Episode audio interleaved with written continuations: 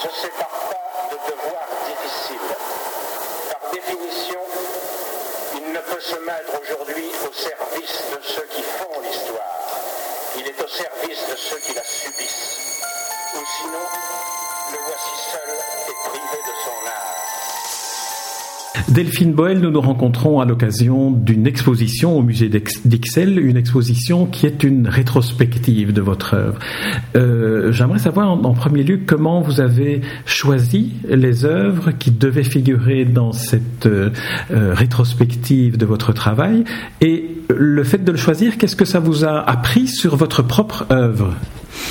C'est une question très intéressante. D'abord, le musée, quand ils m'ont demandé il y a deux ans, j'avais la page blanche, j'aurais pu faire une énorme installation qui m'aurait aussi beaucoup amusé. Euh, mais je me suis dit que, euh, d'abord, j'expose jamais à Bruxelles. En général, c'est toujours en dehors de Bruxelles. Donc, je voulais vraiment que les gens qui vivent à, à Bruxelles euh, connaissent plus mon travail parce que bon, je suis dans parfois dans les journaux et on, on, on met souvent des papiers mâchés que j'ai fait il y a 30 ans et une personne euh, voit vraiment mon évolution. Donc je voulais montrer euh, euh, aux Bruxellois surtout euh, mon évolution, euh, comment j'ai évolué euh, toute, toute ma, ma, carrière artistique. Alors j'ai pas tout montré parce que en fait la, la, la L'œuvre la plus ancienne dans l'exposition est le trône, mais j'avais des, œuvres beaucoup plus anciennes que malheureusement sont à Londres et je ne pouvais pas les récupérer. Euh, et donc ça, j'aurais beaucoup aimé. Mais enfin bon, bref. Donc ça, c'est vraiment pour montrer mon évolution.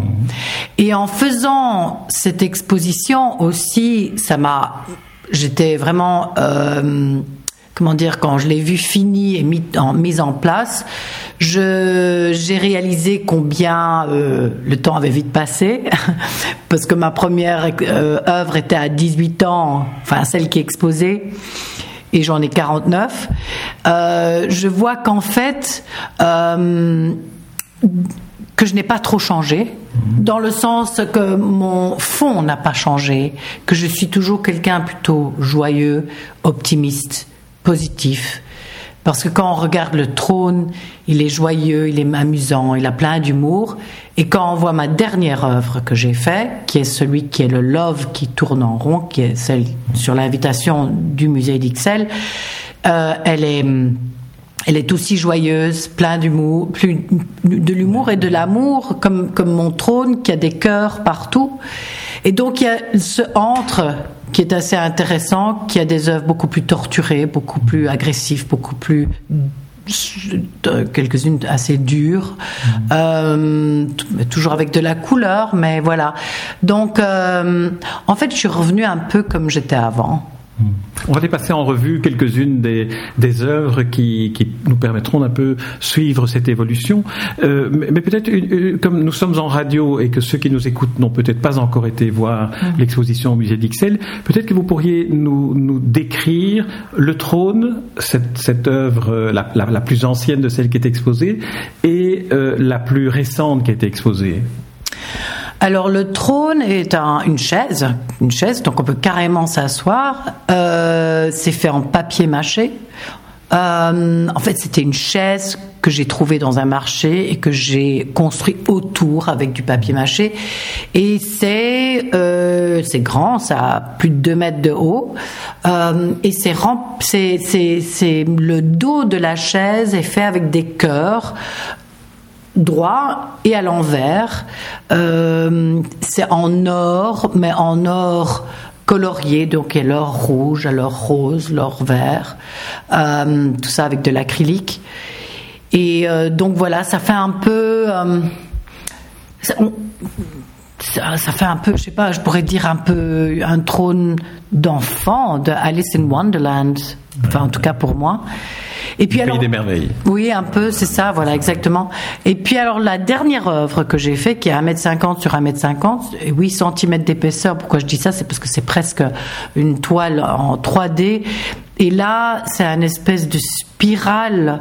Euh, euh, hypno, hypnotisant euh, qui est marqué love love love love love et qui, qui va de rond, tout en rond Et euh, je sais pas combien de love il a écrit, mais je voudrais pas les compter.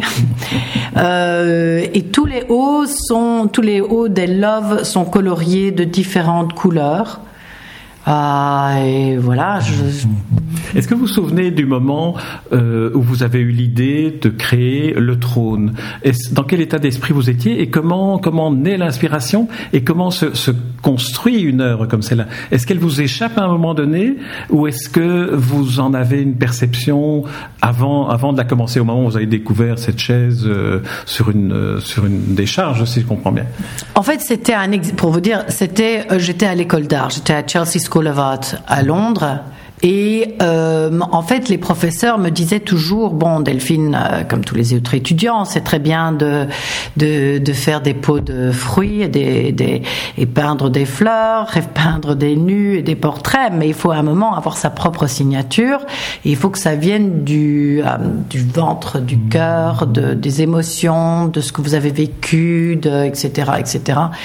Et en fait, euh, c'était juste au moment où j'ai découvert qui était mon vrai père biologique. Et donc, euh, il y avait un exercice euh, de, je devais faire une chaise, mais une chaise personnelle. Et euh, donc, chaque étudiant a dû faire sa propre chaise. Et j'ai fait un trône. Et j'ai passé mon examen. Ils trouvaient ça tous très drôle. Ils n'avaient aucune idée d'où ça venait. J'ai pas dit. Euh, mais voilà. Donc c'était mon premier, ma première œuvre un peu personnelle. Est-ce que cela veut dire que quand on travaille à partir des tripes, comme vos professeurs vous ont invité à le faire, est-ce que cela veut dire que, et là on va revenir sur l'évolution de votre œuvre, que vous avez trouvé dans le travail artistique une certaine forme d'apaisement ou une certaine forme de euh, réconfort en travaillant les œuvres d'art pour arriver à ces dernières œuvres où il y a plus euh, d'humour, il y a plus de légèreté, il y a plus euh, euh, ce que vous décriviez tout à l'heure dans la réponse. Mais en fait, j'ai toujours, avec une situation pas évidente, Hein, parce que quand on est jeune et qu'on, bon, c'était très bien, mais je vais garder ça comme secret. C'est quand même à 18 ans, on commence à avoir une vie, une vie un peu de femme. On en, quand on rencontre un monsieur, un jeune homme et qu'on on peut pas dire qui on est exactement, on, vit une vie un peu schizophrène, très, très, très, très, très désagréable même j'étais pas malheureuse, mais c'était quand même quelque chose de compliqué. Donc en fait, c'était vraiment en fait une situation pas idéale du tout. Mais quand on regarde le trône, il est plein d'humour. Donc en fait, je me moque, moquais de ma situation qui m'aide. C'est comme à la maison, nous on rigole beaucoup de nous-mêmes. Quand je dis qu'on doit rire, c'est de rigoler de soi-même, de sa situation, de, de etc. Donc ça, je suis, je suis comme ça, c'est mon tempérament et et, euh, et voilà. Est-ce que ce n'est pas aussi un tempérament qui plonge ses racines dans une certaine forme de, Belgique. On sait que les Belges ont, le sens de l'autodérision, ils ne se prennent pas vraiment au sérieux. Et moi j'ai eu le sentiment en voyant certaines de vos œuvres que vous poussiez ce sentiment-là jusqu'à jusqu'à son extrême, c'est-à-dire à, à, le pousser au plus loin qu'il peut être poussé, ce qui veut dire que la gravité s'installe quand même. Euh, oui. Euh, comment est-ce que la gravité peut s'installer Là, j'ai pas très bien compris que. C'est-à-dire qu'il y a, quand je prends l'exemple, par exemple, du trône ou de euh, Never Give Up euh, ou de euh, certaines certaines phrases que que vous euh, disposez dans dans le texte, on se rend compte que il, y a une part de de sérieux, il y a une part de gravité, euh, il y a des incantations pour obtenir une certaine forme de de paix, de tolérance, de. Il y a toujours un message qui lui, qui lui n'est pas dérisoire. Mais euh, quand je prends, quand je j'ai beaucoup d'humour et que je rigole de mes situations et etc etc. Euh, j'aime bien aussi parler à moi-même. D'abord, je parle à moi-même, je me fais du bien à moi-même en, en, écrivant par exemple Love Love Love ou Never Give Up. Mais c'est aussi pour les autres. Euh, et c'est en étant, euh, en mettant de l'humour, en mettant euh, de la, la, gaieté, etc. Je suis quand même quelqu'un de très fort sur terre, donc c'est pas, je suis pas en train de de, de escape, comment de m'évader, de m'évader. C'est juste pour essayer de rendre la chose peut-être, euh, de regarder les choses avec un peu plus de distance, mais il faut quand même les voir en face, elles sont là. Il faut pas essayer de s'évader. Donc, donc oui, il y a une gravité, Euh, et je ne veux pas faire semblant qu'il n'y en a pas. C'est pas juste sur mon histoire, c'est sur plein d'autres choses. oui, oui. Je, n'ai rien évoqué de votre histoire, je ne veux pas le faire. D'ailleurs, je veux parler à l'artiste et, et, Donc, je pense que c'est une manière de rendre la vie plus joyeuse ou peut-être se poser des questions. Ça, c'est mon travail aussi, c'est que les gens se posent des questions, se regardent en face, comme moi je veux le faire moi-même d'abord. Euh, et puis, euh, oui, il faut faire face à la réalité. Est-ce que dans, en sortant maintenant de, de votre travail personnel et en, se plaçant du point de vue du public, quelle est selon vous la fonction que l'art, tel que vous le pratiquez, peut avoir dans la société? Est-ce qu'il doit transmettre des messages ou plutôt principalement des émotions? Les deux, je pense. Hein. Euh, moi, j'aime bien que les gens voient ce qu'ils veulent. Euh, dans mon travail. Euh, je trouve ça important. C'est vrai que les, moi, personnellement, quand je vais voir une exposition d'un autre artiste, j'ai besoin de sentir des émotions. Euh, ça, c'est très important parce que sinon, on va dans la décoration.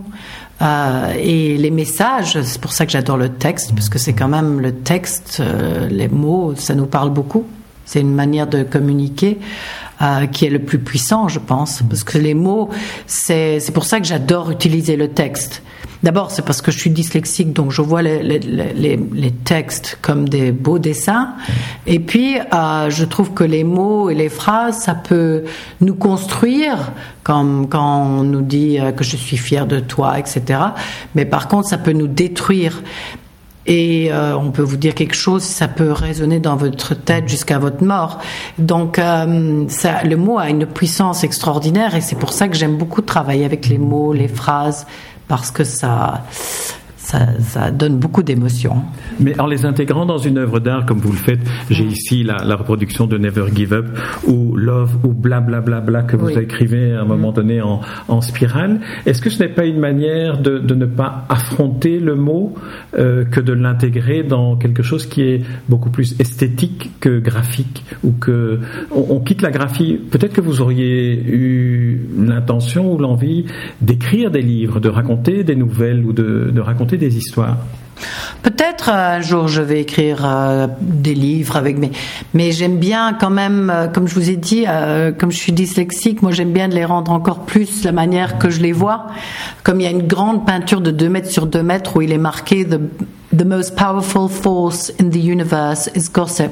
Ça veut dire que la, la chose la plus puissante dans, le monde, c'est le ragot, hein, parce que si on dit quelque chose sur notre voisin qui est pas vrai, et puis ça tourne partout et ça peut le détruire, sa réputation en tout cas, et certainement euh, lui-même. Euh, donc, euh, moi j'aime bien décrire la façon que je vois l'écriture. Donc, je sais pas si je pourrais écrire vraiment un livre. Euh, parce que c'est le mélange de du mot, de ce que ce qu'il veut dire et de l'esthétique du mot qui m'amuse de travailler. Mm-hmm. Alors vous, utilisez l'anglais comme langue euh, graphique, comme langue euh, esthétique dans vos œuvres d'art. Euh, qu'apporte l'anglais par rapport au français ou, au néerlandais, pour parler des deux langues belges? Qu'apporte l'anglais? Est-ce qu'il est plus, plus violent, plus direct, ou est-ce qu'il est plus musical? Mais je sais, je sais pas parler bien, le, je sais pas écrire le français. j'ai jamais appris à, parce que j'ai vécu toute ma vie en, en en Angleterre. Donc euh, j'ai vraiment j'ai un très mauvais français, je les lis très très mal, je l'écris encore pire. Par contre, il y a une œuvre dans cette exposition qui est extrêmement intime.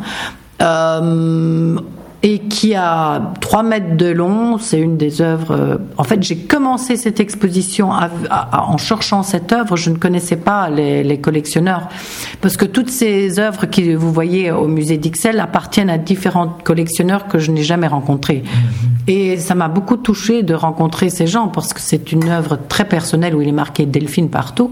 Et c'est la seule que j'ai écrite en français. Et pourquoi je l'ai écrit en français, je ne sais pas, je ne comprends pas. Mhm. Euh, elle est pleine de fautes d'orthographe, comme toutes. Je ne me souviens plus de quelle, de quelle œuvre il s'agit. Euh, il est marqué, c'est, en fait, ça s'appelle Escaping Reality. Euh, et elle n'a pas, elle a pas du tout de couleur. Elle m'a pris euh, six mois pour la faire.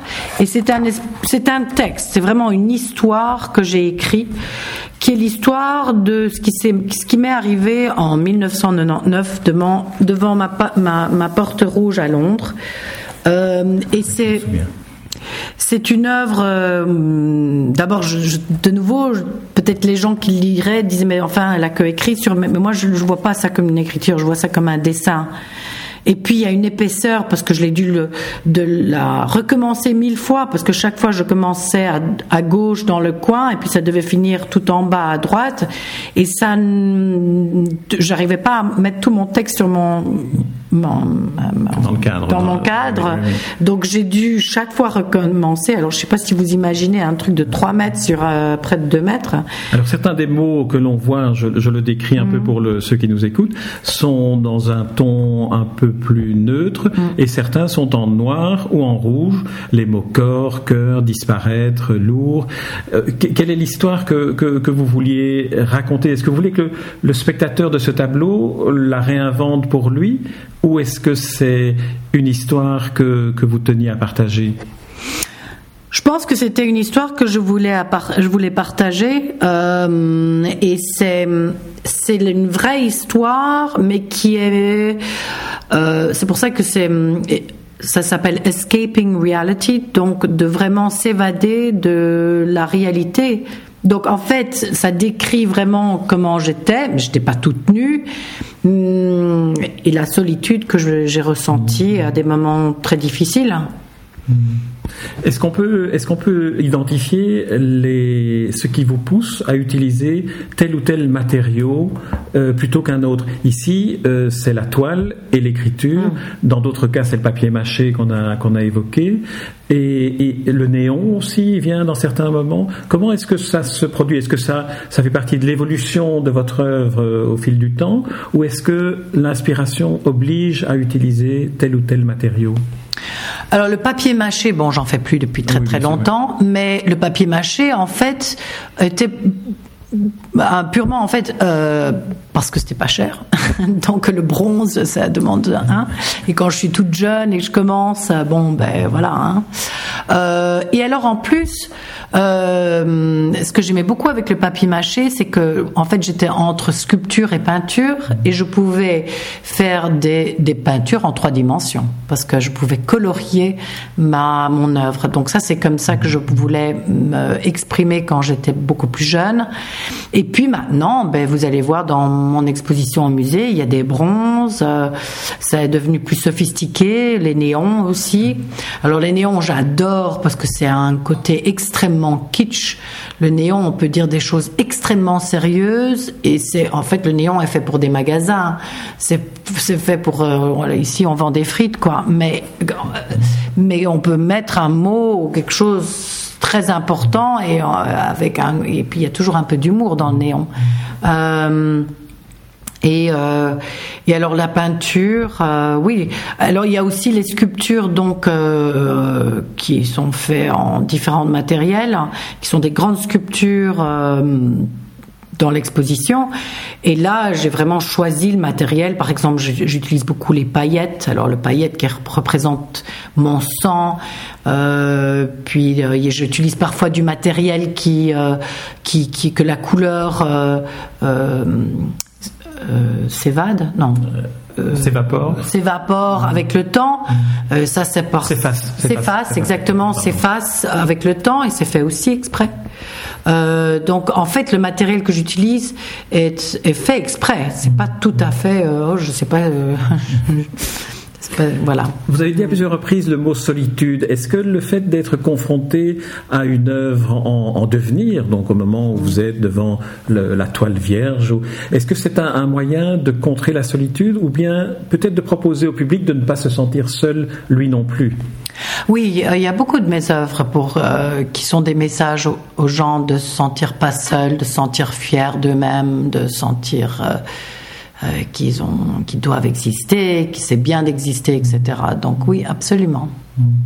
Vous avez dit que vous aimez bien que le spectateur d'une œuvre, en fait, l'interprète et la, la, se l'approprie et, et, lui donne la signification qu'il veut. C'est un peu comme quand on lit un livre, un roman, le lecteur le réinvente, le réimagine.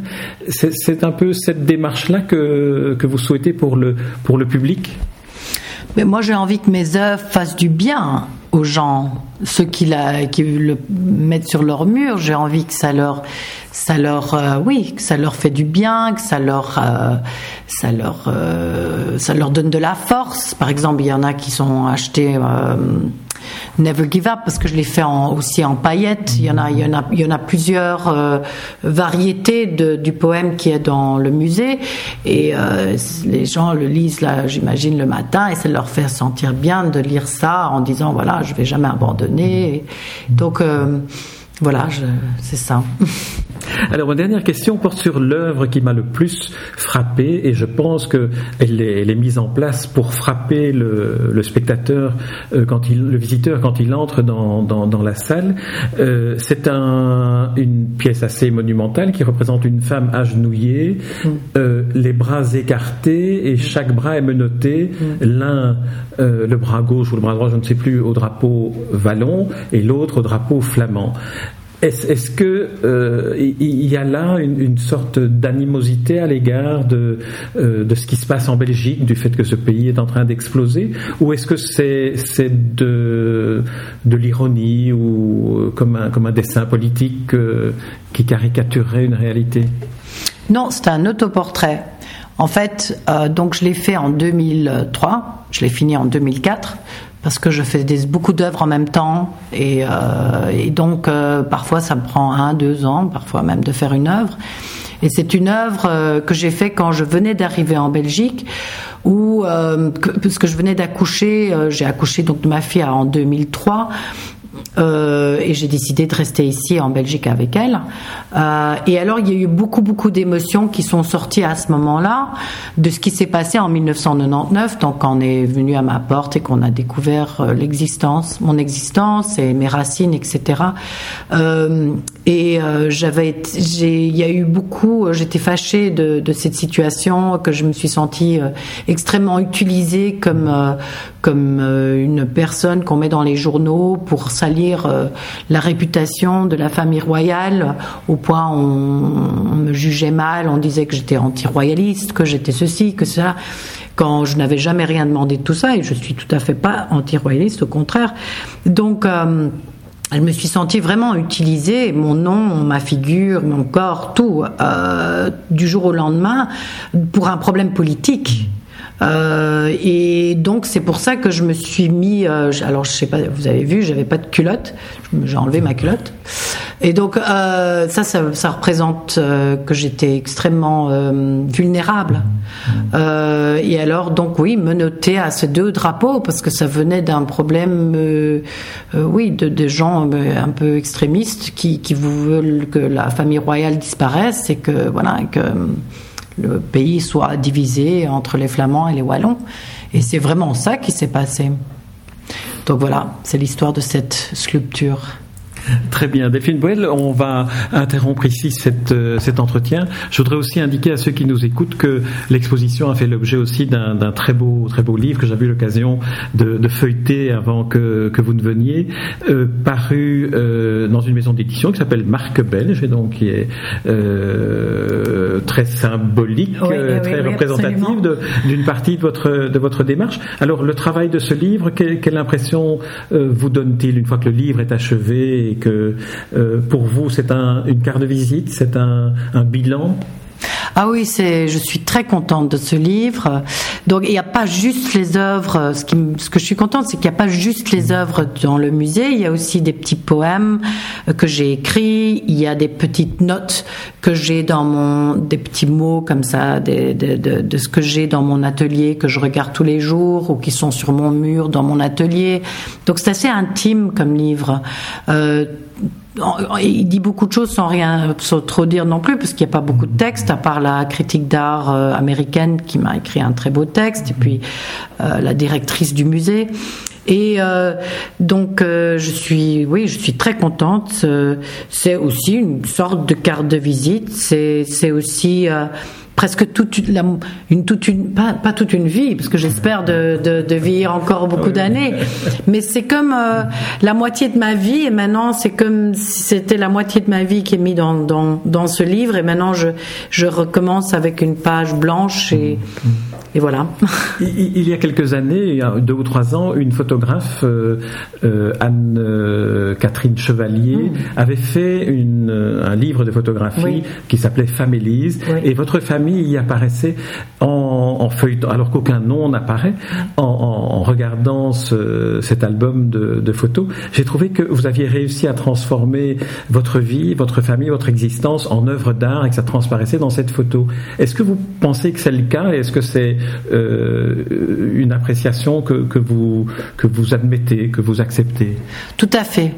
Moi, mon art et ma vie, ma vie, mon art, c'est la même chose pour moi. C'est comme si je vivais dans une œuvre d'art. c'est comme si moi j'étais une œuvre d'art. Euh, je le vis vraiment comme ça, euh, et c'est comme ça que je veux le vivre. Très bien, Delphine Boilet, je vous remercie pour, cette, euh, pour cet entretien. Puis j'invite tous ceux qui nous écoutent à aller voir l'exposition euh, euh, au musée d'Ixelles. Je regardais les dates, mais on les trouvera sur le site.